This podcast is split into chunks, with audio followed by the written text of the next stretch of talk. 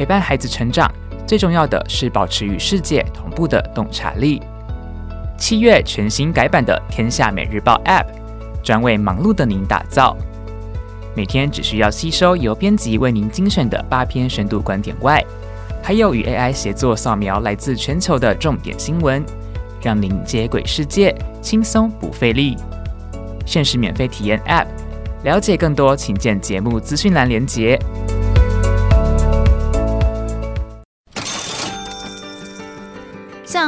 取经，聪明打理一个家。从食衣住行娱乐到健康生活理财，爸妈就是最棒的家庭经理人。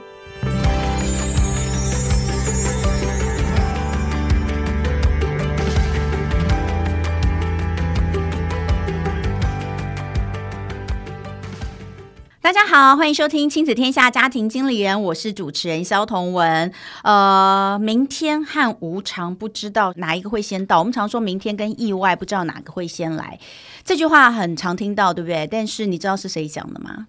我一直到昨天才知道，这句话是达赖喇嘛讲的。哎，我从来不知道，原来这句话是达赖喇嘛讲的嘞。好，那明天跟意外不知道哪个会先来，这确实是如此。那尤其是好在我们这个年纪。如果呃真的发生什么样的事情哦，你会最担心的是谁？我想一定是自己的孩子，所以我们总会想要说，呃，要为了意外可能随时到来去做一些准备。那这些准备，我们第一个想到恐怕就是保险，因为现在大家保险观念已经很充足哦，在二三十年前可能还不是哦，但现在应该人人都知道保险有它的必要性跟它代表的意义。但是除了这个之外，其实我们还有没有其他的工具可以来使用？今天呢，我们的主题就叫做“财富安全锁”，如何给自己的家人一个安心的保障？呃，我觉得我们这个年纪其实就应该要听。很多人都觉得保险都是老了才用得到哦，可是如果今天真的发生什么意外，而且现在越来越多人其实年纪轻轻，他可能身体就出现了一些状况。那如果说在医疗上面没有办法做真正到最后大家希望看到那样的结果，那你的孩子还没有长大，你到底应该要怎么样？呃，给他们更多的保障，然后你能够留下什么东西给他们？而你留下这些东西又不会像电视剧里面那样子被其他不相干人给夺走，这听起来有没有觉得很需要？所以今天呢，哦，我们邀请到的这一位来宾呢，他是比较全方位的。在做理财规划，那他会告诉我们，其实我们所知道的或我们不熟悉的有一些工具，它其实是可以为我们来做这些准备的。那今天呢，我们邀请到的就是 CFP 理财规划师吴信柔，欢迎信柔。嗨，大家好，我是信柔。他的这个 title 叫做 CFP 理财规划师哦。等一下，请他来讲一下到底什么是 CFP。那不过。大家应该哈会听过的很多的理财工具哦，理财规划除了保险之外，另外还有一个就是我们今天会谈到的主题叫做信托。所以我想先请教一下信柔，就是呃 CFP 它是一个认证对不对？对，它其实是国际认证啊。对，那为什么我会去考 CFP？是因为我想要解决客户，应该是说我身边的人他遇到的全部的问题。那因为我们考试的范围其实就是像。呃，劳健保啊，民法呀，然后还有税务啊，投资啊，那还有最近比较热门的，大概就是像不动产买卖嘛，两税合一。嗯、那其实那个全部都在我们考试的范畴里面。嗯，这个只要不是考完就没事了。嗯、我们每两年都要三十小时的进修，因为其实法律与时俱进。如果你没有跟着法条走，其实你很容易你的权益就会被丧失。对对对，对我我可以先讲一个案例是，哎、嗯，我礼拜六看新闻的时候，不是有一个有一个女儿，她因为爸爸债务，然后呢，她就抛弃继承。对，大家有没有看到那个新闻？然后后来他抛弃继承之后，因为他想说，哎，爸爸可能欠很多债嘛，所以他抛弃继承了之后呢。爸爸有有有一栋不动产，嗯、然后后来呢，国税局就把那个不动产就法院就拍卖。那拍卖完之后呢，发现哎卖了四百多万在基隆市。嗯，嗯那四百多万之后啊，再去清偿爸爸的债务。嗯。一般其实都是不够，对不对？但那个有剩，真的，嗯、那个就是剩了两百四十几万。嗯，所以其实我我觉得这个案例其实是那个女儿自己根本就没有先去搞清楚。是是是是，所以要听节目、啊、很重要。哎、欸，我觉得这个其实我们的听众朋友，因为我们的听众哦都是非常。呃，乐于去接受各式各样的资讯的，所以我们的听众其实他们的知识含金量非常高。对，哎，不过大家可能听到这里，刚刚这个信友讲的这个，你会觉得不可思议，但真的很多人其实搞不清楚。是，是他会觉得，尤其是抛弃继承这四个字，其实非常的广为人知。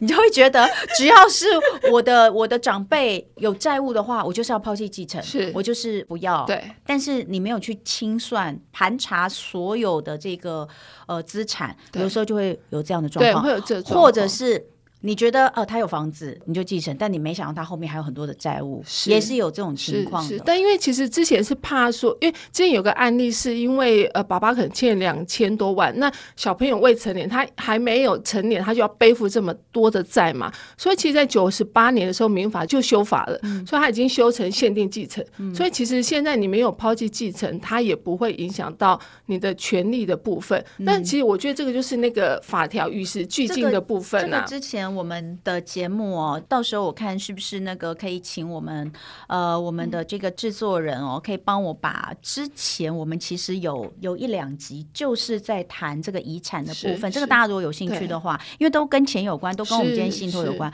我们也可以把相关的链接放在我们的节目下方的呃这个资讯栏，让大家听完这一集之后，如果想要听更详细的有关于遗产这个部分的法条的规划，我们之前有几位律师都讲得非常清楚，这个东西真的是要知道的。我那时候都讲这个那一集都要那个收藏才对，真的。好，回过头来我们讲财务规划。这财务规划，呃，我们刚刚讲 CFP 嘛，对不对？？CFT 它是国际认证高级理财规划顾问。对。那里面到底谈到哪些东西？包含哪些？里面谈到其实就是比较简单，就是我们的理财规划嘛。嗯、然后保险也是一个面向。对。那还有跟我们比较息息相关的就是劳保跟健保。嗯。对。那因为劳保其实大家有时候不知道怎么用，但客户一定会遇到这个问题，因为。如果我健康到老，我就是会退休嘛。嗯、可是我如果万一中间遇到什么事情的时候，他其实他就会有伤病给付或是职灾给付。嗯、对，然后还有健保的部分。那健保其实它还会有包含，其实现在大家都出国，那你出国万一发生意外或是医疗的时候，你回到台湾，其实它还可以核退。嗯，对，然后再来的话就是税务。那其实税务就是遗产赠与，然后房地合一。对，然后还有再来就是民法，其实民法它就会跑到继承呐、啊。对对，然后还有就是，其实我以前以前觉得，哎，结婚很棒，对不对？对，但因为没有啊，完蛋了，这不符合我们亲子天下的那个。应该是说，哦，亲子天下我们都是鼓励家庭和乐，但是主持人在这边直接回答没有啊，结婚有很棒吗？应该是说以前以前传统的观念都会觉得，哎，我们可能年纪大就需要结婚，因为有两个人可以一起面对未来的生活。嗯，但是啊，我呃，我考了 CFP 之后，读了民法之后，才发现说。其实结婚很简单，你只要两个很开心的去结婚的。嗯、但离婚好难。嗯，离婚如果对方他不愿意跟你离婚，不好意思，你可能就是要一辈子跟他纠结在一起。嗯，那或者是你他，因为他法条他们上面就写的很清楚，你离婚你可能要有家暴，嗯、你可能要有分居事实，嗯、你可能要有对方叭叭叭叭叭，那你就会觉得呃。这时候你，你如果懂法，你就会知道说，哦，我要结婚的时候，我真的要好好的慎思。嗯，或者是如果你发现你想要离婚了，那你是不是要需要再有一些智慧，然后让。这一段婚姻可以和平的落幕，所以你的意思是理财规划是可以包山包海，这些全部都包。我们我们会学这个部分，那因为我们其实、哦、因为但它其实跟法比较有关呐、啊。哎，它跟法有关，但我们其实我们现在生活里面遇到每个都是跟法有关系。对，嗯、对，那因为其实呃，客户会跟我们讲他生活遇到的各个面向，嗯、那我们不见得可以全部去专门的解决，嗯、但我们可以跟律师配合，我可以跟会计师配合，我可以跟银行配合。然后客户他有这方面的需求，因为其实客户信任的是我们，所以他跟我们讲完之后，我们去把专家拉出来，然后让他们去做实做的部分。对，那这个是我那时候考这个执照的时候，我就很开心这件事情。嗯、应该这样讲，有这个执照，那呃，里面真的确实是刚刚讲的包罗万象，是能够更把呃，哎，其实大家不觉得吗？刚刚它这个包罗万象，其实里面每一个都是跟钱有关啦，真的都是钱有关，所以它是一个整体的财务规划。也就是说，我们除了想到投资，投资的工具很多，我们常聊，但是你财务规划的话，这个投资，比如说你买卖股票啦，买卖债券啦，这些东西其实它只是其中的一环。你的钱其实还可以做非常多不同的规划，尤其是我们刚刚前面讲到的，如果今天有意外来临，那你要为自己的家人做怎么样的保障？除了保险之外，另外有一个东西叫做信托。我们今天就要跟大家聊聊何谓信托。那先请信友老师跟我们说一下，呃，信托它主要是一个什么样的工具？它能够达到什么样的目的？哦，跟我们现在呃看得到的其他，比如说像保险，它最大的不同是在什么地方？应该是说保险应该就是你死了，它就有笔钱嘛。是看他的给付方式，嗯、对，对。那信托是说把我现有的东西锁住吗？是这样的意思吗？是，它其实是。嗯信托字面上的意义就是我去信赖关怀跟托付未来嘛，就是我我信赖这个机构，或者是我信赖这个人，嗯、然后我把我的财产放到这个人或机构里面，对，然后让他去执行给我想要照顾的人，嗯，对，所以其实我觉得信托它比较类似是，是因为我们现在都还活着。然后我可以有自主权，对。可是信托呢，它可以延续我的意志，然后去照顾我想要照顾的人。嗯、我觉得这个是比较重点的部分了。哎、嗯，但是你看啊，很多人可能会觉得信托这两个字都是出现在什么？都出现在有钱人的家庭，呃，才会需要的，或者是一笔很大的钱。哦，比如说国家发生了一个很大的灾难，哦，随便地震啊，或是台风，有一个很大的灾难，然后呢，大家发挥爱心，捐钱给某些地方来做重建。那这笔钱我是捐给他们做这个重建，我不是捐给你政府的哦，所以政府必须要来。有一个专款专户信托这笔钱，确保它不会被用到其他的地方，是不是这样子？是是，因为它信托它有个特性，嗯、它其实它就是一个独立性，因为它算是专款专用嘛，嗯、所以它它这个专款专用，别人就动不了它。嗯、所以因为呃捐款的钱啊，它一定是要要有一个目的性，就是别人动不了它，所以它一定要进信托。对、嗯，那我们一般人用得到吗？一般人其实，如果你有担心你的钱会被诈骗，嗯、或是会被，其实我觉得哈，现在目前大家的家庭状况啊，嗯、呃，状况还蛮多的。就是你一个家庭里面，一定会可能会生出一个比较特别的小孩，不孝子嘛？你要讲的就是不孝子嘛？就是败家子嘛，对，他可能比较宅男呐、啊，他比较没有社会化，他比较可能会对，就是有不好的习惯去赌博呀、欠债呀。那这时候可能爸爸妈妈就会担心说，那我的钱他会不会我走了之后他就把钱败光了？嗯，然后我的小孩就就在街头上面当游民。嗯，对。那如果爸爸妈妈有这个担心，其实。他就可以把他的钱锁到信托里面去照顾这个小朋友，嗯、那这个小朋友他又没办法得到一大笔钱嘛，嗯、那他就可以保证他说，哎，可能让他十年、二十年，哦，就是每每个月都有两万块、三万块的生活费。嗯、那你要让他去做坏，其实很难。第二个，人家也不会来骗他；第三个，其实他如果没有一大笔钱，也不会有人杀他。其实我觉得五亿高终身的案例就是这样子啊，嗯，对啊，是不是？嗯、我突然看，哎，你身上有五亿。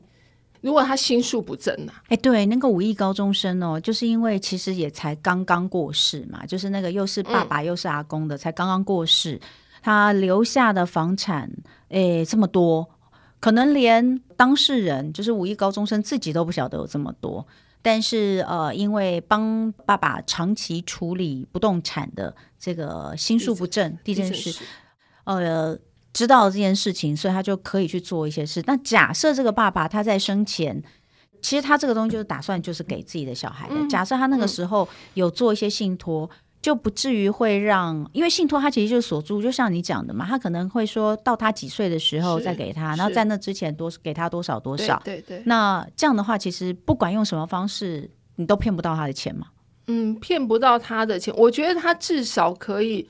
如果假设他都还活着，对，他就可以很安稳的。假设我三十五岁之后才让他可以去处分这个资产，嗯、因为他你十八岁十八岁的高中生拿到五亿，你会不会突然觉得，哎、欸，我可以买跑车？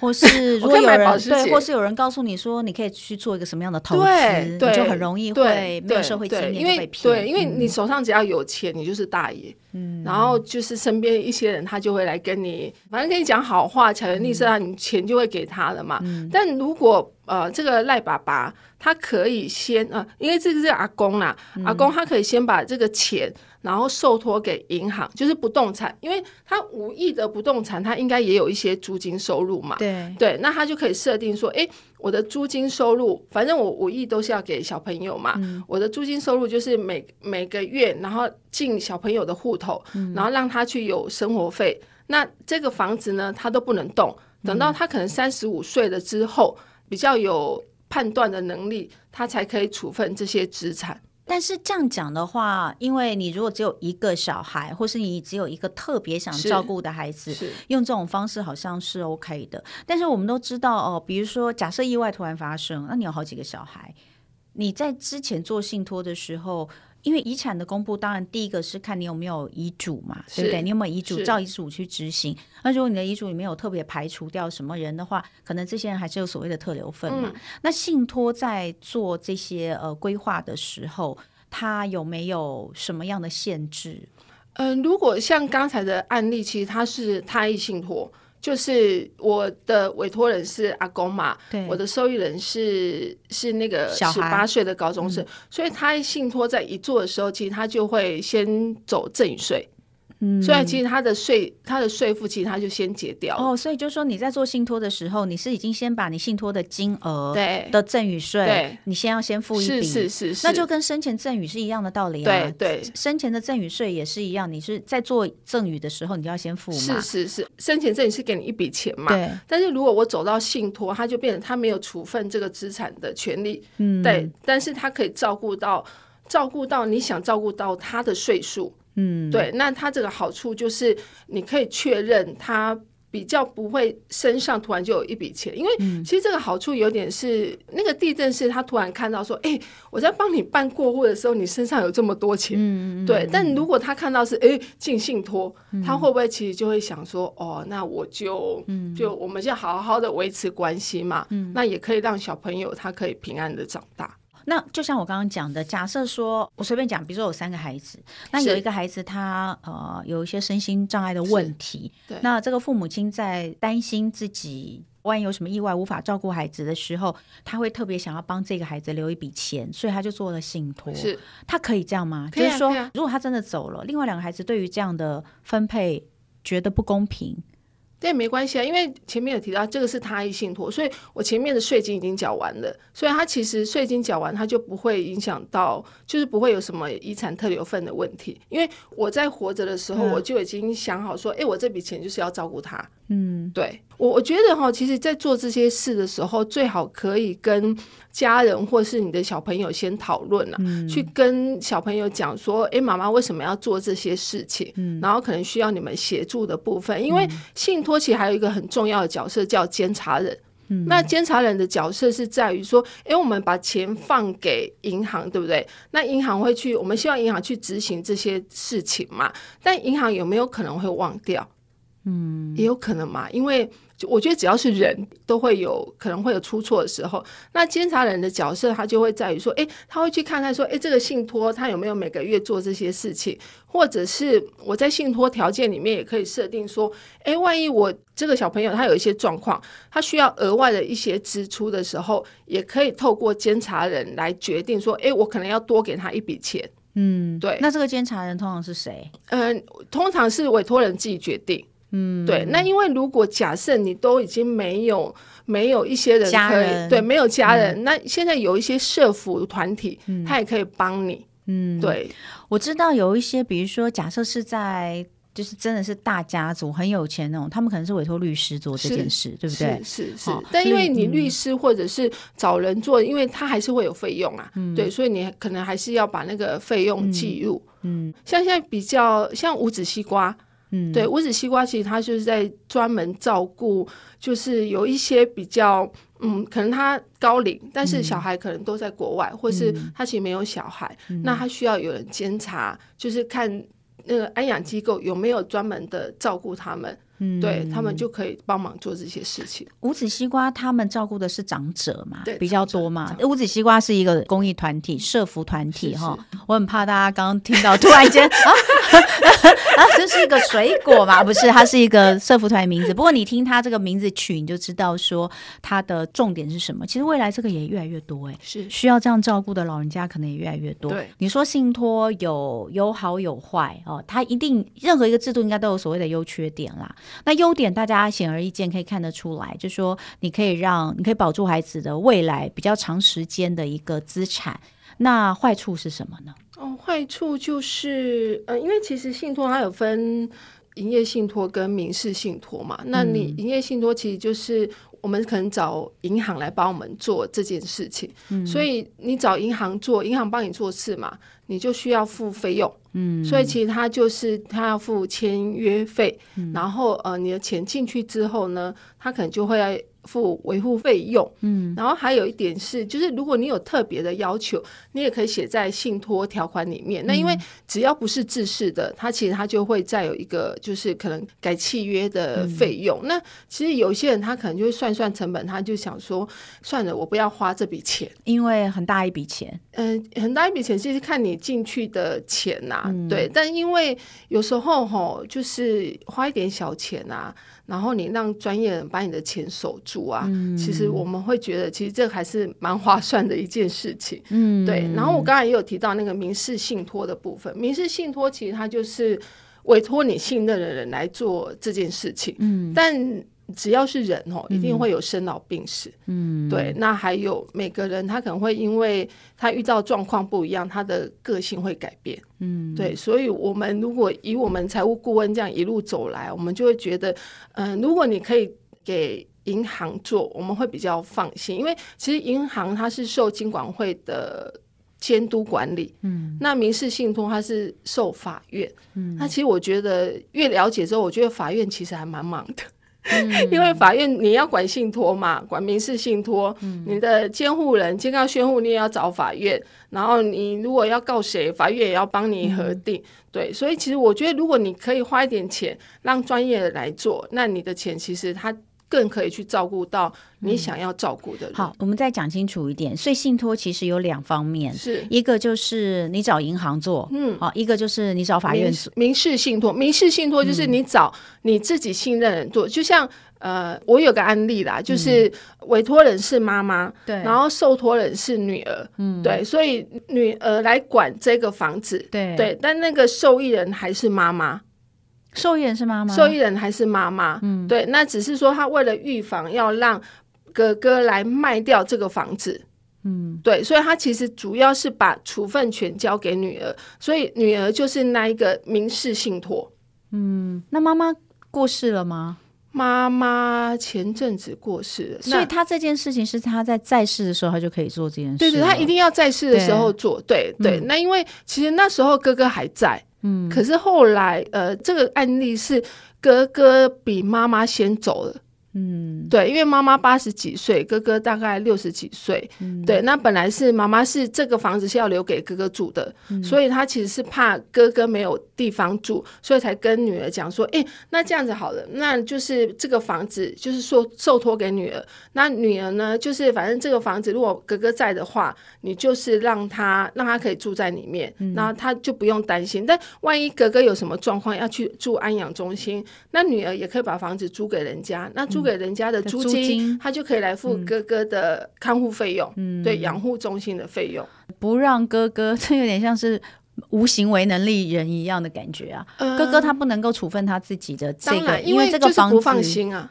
嗯，对不对？那其实这个你说这个会有费用吗？这个其实就不会有什么费用。女儿就是为爸妈跟为哥哥做这件事情，对对对对，这个叫民事信托，这个叫民事信托，因为我就是托给民事嘛。对对，那一般的营业信托就是我托给银行，对对。那我另外一个案例是跟刚才也有比较像，妈妈六十几岁，但是她因为两年前突然得了癌症末期，嗯、那因为家里的事都是妈妈在处理，对，所以两个女儿就突然有点担心，她就跟我说，因为爸爸耳根子比较软，然后在外面就会交朋友，嗯、那交完朋友回来之后，你就会做决定，你就会吓死家里面的人。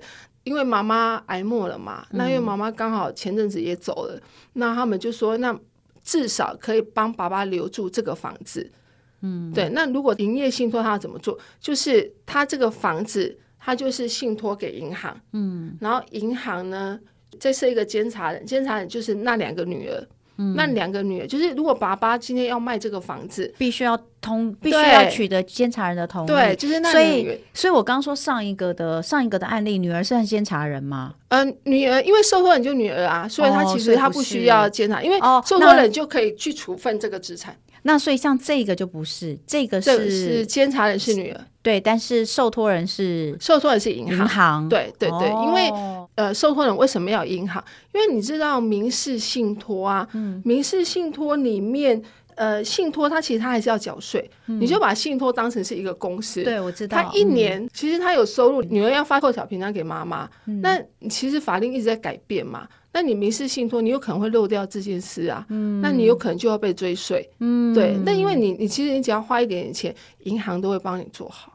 嗯，对，所以，我我其实会真的会比较建议说，专业的事你就是让专家来做，嗯、那我们花一点钱去、嗯、去 maintain 这些东西，我觉得很重要。听起来就是好像是比较有保障，也比较方便的。那呃，也比较像这个老师刚刚说的，不会有一些漏失哦。现在你自己知道的大部分的。就是做信托的，就大部分都是为子女的多，对，对不对？对，但也有少部分是为了父母，像你刚刚说的另第二个案例，对不对？是。但是走民事信托的多，还是走这个营业信托的多？就他们是委托银行做的多，还是委托某个自己信赖的朋友的多？其实现在都有啦，但、嗯、但其实应该是，嗯，因为银行有在主推，政府现在也在推安阳信托嘛，嗯，所以其实大家可能。对，走法人会比较 OK。嗯、好，对。那呃，刚刚我们讲到的很多，你讲的都是房产，但是除了房产之外，其他的资产也都可以做信托吗？呃，可以啊。像其实比较常见，大概是保险金信托。嗯，对，保险金信托其实就是呃，你你的保险金，可能你的寿险有六百万好了。嗯，那六百万，那你假设如果你没有做信托，那你就会直接给受益人。那你的指定受益人，如果你那个指定受益人他又很容易把钱花掉，就是你你去想嘛，一个人如果突然之间有一笔六百万，嗯、然后从天而降，嗯、他是不是就想说，嗯，我来先来去环游世界？所以就是说，我的保险，比如说我有寿险，是那我过世之后，当然这个寿险的受益人是子女，是所以他就会一下领到这笔钱。对，但是我做保险金信、呃、保险金信托就是一样的概念，就我不让他一下拿到这么多钱。对。哦，那这个我可以理解，因为他毕竟还是金钱嘛，所以金钱呢、呃，刚刚讲到房产，那现代人还有很多可能有家证券、股票啦、ETF 啊，对对对，这些也可以做信托吗？可以放进去。那他的做法也是一样吗？那这个感觉好复杂，所以我必须要去呃说，就他在几岁以前不能卖掉吗？是这个意思吗？嗯、其实信托里面你就都可以设条件呐、啊，嗯，对，然后就可以把你想要的。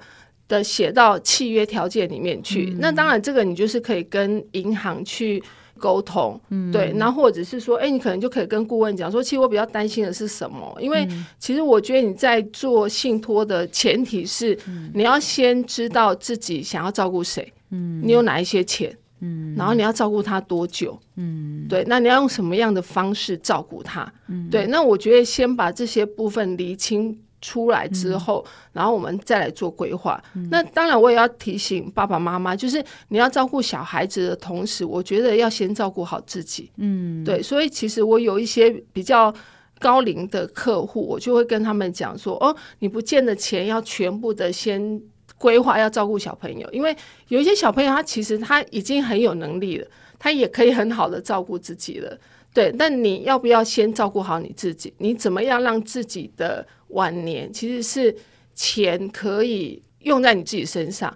因为大家记得那个台中的那个阿嬷的案例，嗯，他把那个不动产过户给孙子，嗯，然后后来孙子因为缺钱嘛，他就把房子卖掉。阿嬷在前坐在前面，然后大闹说：“这我房子是我的，你不能卖。”嗯，但其实他已经给他啦。对，所以其实我们在跟客户沟通的时候，我们会先请父母亲，你先照顾好自己，因为有时候小朋友不是不愿意养你，嗯，是因为他可能结婚了，他有小孩，他有老婆，然后他会有很多的状况，他会身不由己。嗯，对，所以其实你很多事，他可能有钱，他可以自己先做自益信托。嗯，对，我的钱可能先照顾我自己，那甚至以后我可能要去安养机构，那我的自益信托我也是可以写说，哎，我可能就是呃付安养机构多少钱，因为我们有一天有可能也会失智。这个可以聊的东西非常的多啊！我们今天呢，大概主要让大家知道信托是什么，然后信托可以分成营业信托，还有民事信托，它分别的呃差异在什么地方，以及所谓的自益，就是为自己做信托，跟他益就是为他人做信托，这又有什么不一样的点？那也跟大家分享了几个案例，看起来信托其实确实是一个能够把财富至少就是做一个妥善的规划处理，不至于一笔。被骗走，呃，被这个滥用掉的一个方式。那呃，最后我们还是要请这个信柔来帮我们推荐一些，如果大家对这个方面有有兴趣，想要多了解的话，有没有什么好用的工具跟资源可以运用的呢？好，我可以推荐一个呃，YouTuber，就是橘子姐的首领理法院。嗯、对，那因为我觉得他的影片有律师认证嘛，嗯、然后他的论述很清楚，条理又很清晰。对，我觉得对。